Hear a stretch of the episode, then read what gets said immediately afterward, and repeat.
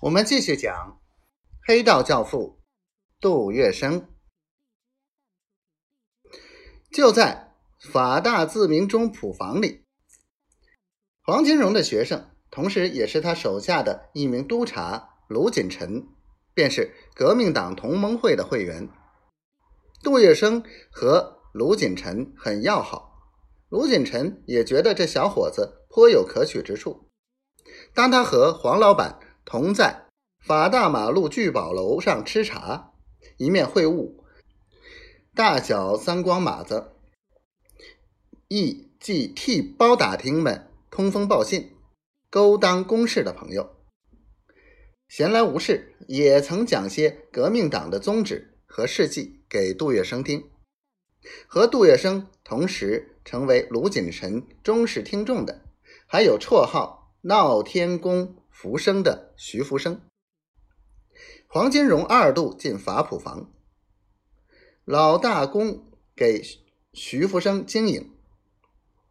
不久，徐福生奉师命将戏馆关掉，回到上海为老板效力。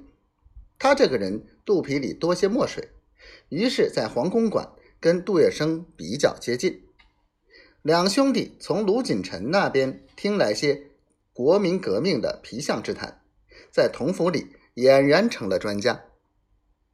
卢锦臣的启发产生了两重作用：其一，使他们对于革命党有了热心与好奇的心理，自然而然愿意和革命党人亲近；其二，黄老板不面露面，而必须和革命党人有所联系，或者是要解决他们的问题，跑腿传话。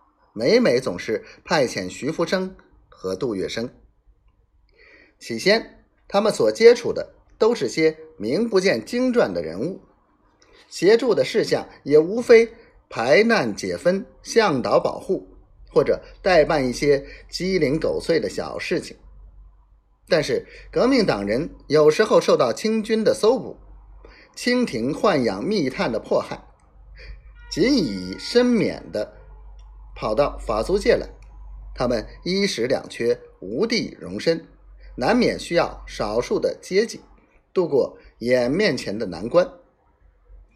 杜月笙和徐福生不便向黄老板讨，往往只有自己掏腰包。每逢有这种报效的机会，杜月笙不但悉所必付，而且极其心甘情愿。杜月笙。偶尔会去说书场，或者听朋友们讲些梁山义气、瓦岗威风之类的英雄侠义故事。他的知识范围除了现实生活，便不出于三国、水浒、说唐、七侠五义等等小说的小圈子。他崇拜英雄豪杰，英雄豪杰在他的心目之中，比起满清皇帝、法国总统还要伟大，更加了不起。他能替这样的。大好老跑腿当差，其本身便足以使他受宠若惊。